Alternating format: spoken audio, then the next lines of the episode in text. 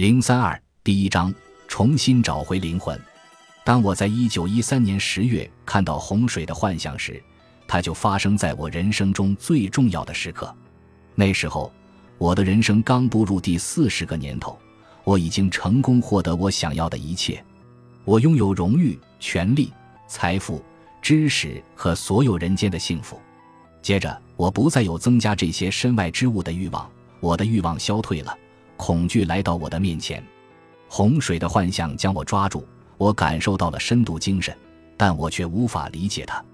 而它让我的内心有了无法忍受的渴望。我说：“我的灵魂啊，你在哪里？你能听到我的声音吗？我在说话，我在呼喊，你在那里吗？我回来了，我又回来了。我已经抖掉粘在脚上的所有泥土，来到你的面前。我想和你在一起。经过多年的彷徨之后，我又回到了你的身边。我能将我看到的、经历到的和尝到的一切讲给你听吗？”亦或，你是否愿意聆听所有来自生命和世界的噪音？但是我应该告诉你，我明白了一件事情，就是一个人必须活出这种生命。这种生命就是道路，这是一条广受欢迎且通往深不可测之地的道路。我们将之称为神圣。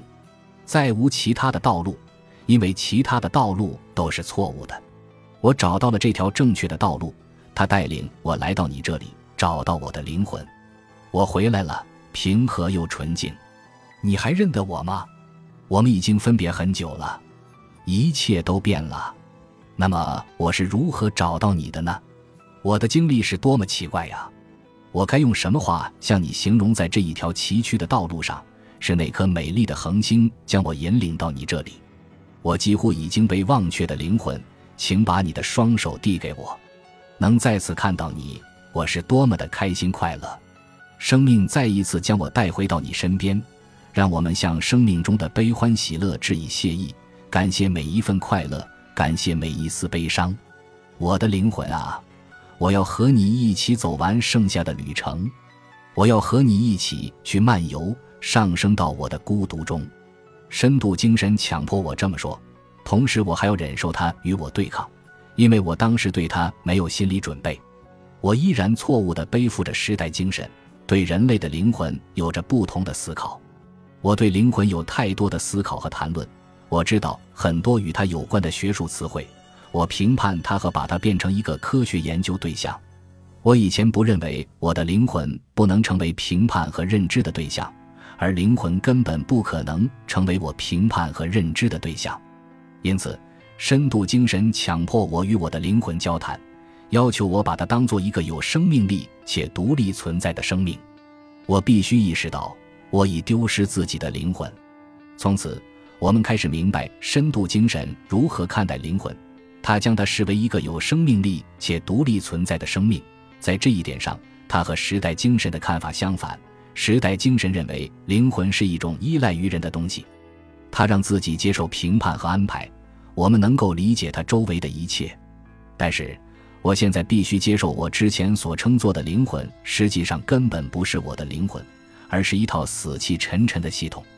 因此，我必须把灵魂当做一个遥远且未知的事物与之交谈。它并不是通过我存在，但我是通过它存在。一个人的欲望摆脱掉其他外部的事物之后，他才到达灵魂所在的地方。如果他找不到灵魂，空洞的恐惧将会压倒他。恐惧的长鞭将会不停地鞭打他，使他再一次陷入绝望的追求中，让他盲目渴望世界上空洞的东西。无休止的欲望把他变成一个傻瓜，使他忘记了自己灵魂的道路，再也找不回自己的灵魂了。他追逐所有的东西，会抓住他们，但是他却找不到自己的灵魂，因为他最终会发现它只存在于自己的身上。事实上，他的灵魂存在于人和事中。但是盲目的人只抓住人和事不放，而不是他在人和事那里的灵魂。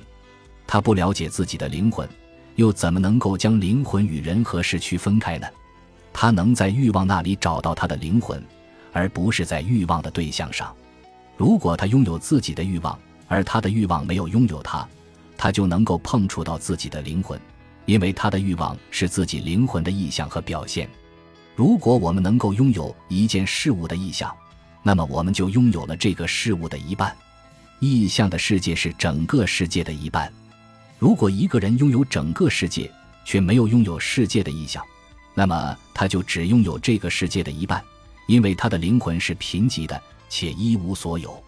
灵魂的财富以意象的形式存在。如果一个人拥有世界的意象，即使他的人性是贫瘠的，且一无所有，他也会拥有半个世界。但是物质的欲望会把灵魂变成野兽，吞噬掉那些无法忍受的东西，并被自己吞噬的东西毒害。